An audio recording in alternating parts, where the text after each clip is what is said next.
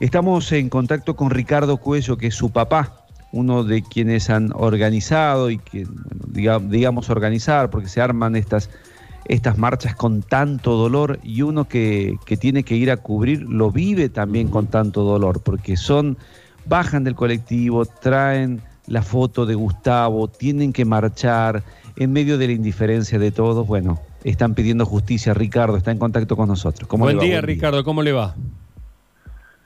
Hola, buen día a todo el equipo y a toda su audiencia. Un gusto de saludarlo. Igualmente, igualmente, Ricardo. Bueno, eh, con el dolor del caso nos imaginamos que usted eh, redobla los esfuerzos por el esclarecimiento. ¿En qué estado está la causa hoy?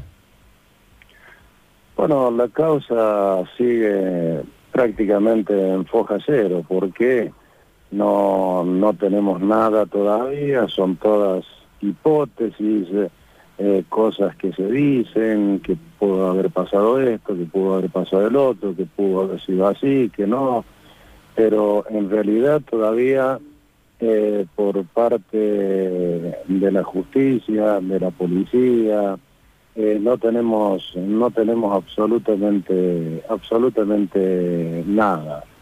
Así que bueno, seguimos luchando para que haya un, un pronto esclarecimiento de lo que ha sucedido. Eh, para nosotros, eh, para la familia, esto ha sido un robo con, con, con, asesinato. Así que bueno, este, pero de todas maneras eh, no tenemos nada seguro, no tenemos nada, nada oficial. Así que bueno, seguimos esperando. Eh, se han dicho muchas cosas, se habló de ajuste de cuentas, se habló de venganza, ha habido publicaciones en, Facebook que han dicho cosas de, su hijo. ¿Qué, tiene usted para decir?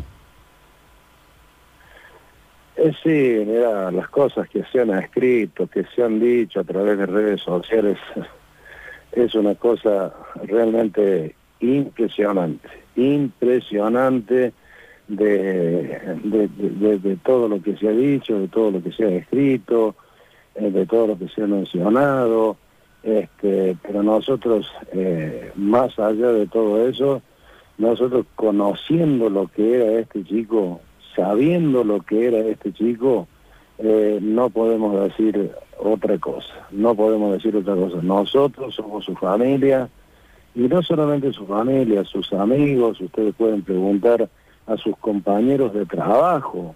¿Quién era Gustavo Cuello? Una persona excepcional, un tipo lleno de pilas, lleno de ganas, lleno de proyectos de vida, siempre alegre, siempre contento, como, como dije en varios programas y salió por ahí escrito, él era un poco el capitán del equipo, él organizaba todas las juntadas, porque somos una familia numerosa somos una familia numerosa y él organizaba todas las juntadas, inclusive para ese domingo posterior al, hecho, eh, estaba organizando un locro en la casa de él, eh, a modo de inauguración de un almacén que estaba, que estaba eh, es, es, decir, ya estaba instalada, pero él le estaba haciendo mejoras y para el domingo estaba organizando un locro en la casa de él.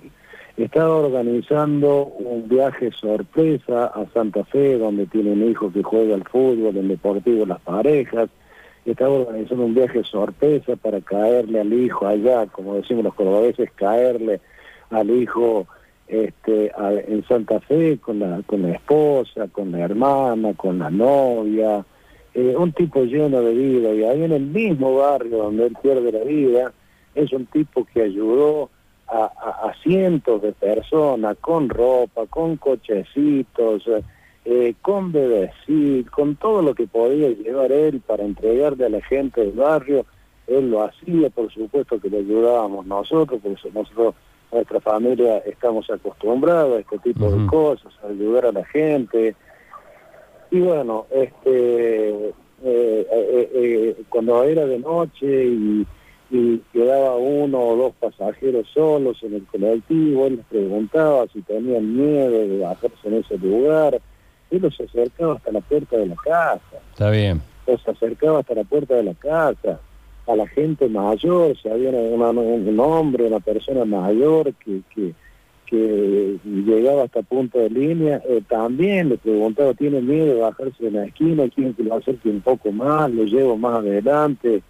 Él, él, era un hombre excepcional, aparte un tipo un tipo que tenía las, las, pilas puestas permanentemente, un tipo que amaba su trabajo, su deporte, este, eh, siempre haciendo deporte y bueno, y, terminar de esta forma, nosotros no, no, no nos cabe otra cosa que pensar que esto ha sido un asesinato, no puede haber sido un ajuste de cuentas, es una palabra que ya prácticamente no se usa más, no, no, Está bien. No, no, eh, está bien. Luchi.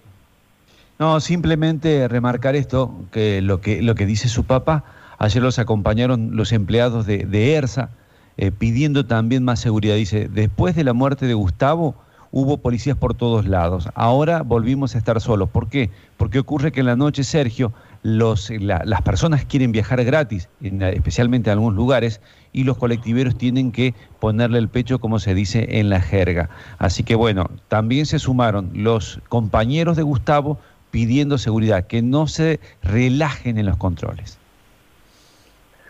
Eh, sí, no, es lo que decía yo ayer, aparte, aparte de pedir justicia por Gustavo, pedimos seguridad para todos los choferes, son trabajadores, son seres humanos, son gente que, que después del trabajo en su casa lo esperan madre, de padre, hermanos, esposa, hijos, y no pueden mandar a los choferes a semejantes lejuras, con esas semejantes oscuridades, tienen que llevar un policía, el gobierno se tiene que poner las pilas y, y hacer una política pública eh, que sea segura con respecto a esto. Los taxistas los consiguieron, ellos tienen controles por todos lados. ¿Y por qué el colectivo no? Está bien. ¿Por qué el colectivo no? ¿Por qué en punta de línea y sobre todo en esos lugares así no tienen un policía que los acompañe a entrar y salir, nada más, pero que vaya uniformado, que vaya como corresponde. ¿Por qué, por qué el colectivero no?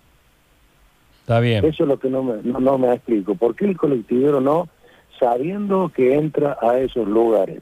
Anoche, anoche, mejor, sí bien, bien digo, anoche ya está oscuro, un compañero de, de mi hijo me dijo después tengo que hablar con vos, porque este, la noche anterior yo también tuve un hecho de violencia en el mismo lugar, fui y lo eh, expuse en el sindicato, y en el sindicato dije que, así el hombre, el muchacho, en el sindicato dije que tenían que hacer algo urgente, que qué estaban esperando, si estaban esperando una muerte para que empiecen a moverse. Y bueno, al otro día pasó lo de mi hijo, pero la noche anterior también un compañero de él en el mismo lugar había tenido un acto de violencia. Está bien. Le agradecemos este contacto, Ricardo, que tenga buen día. No, por nada, muchachos. Gracias a ustedes. ¿eh? Hasta luego.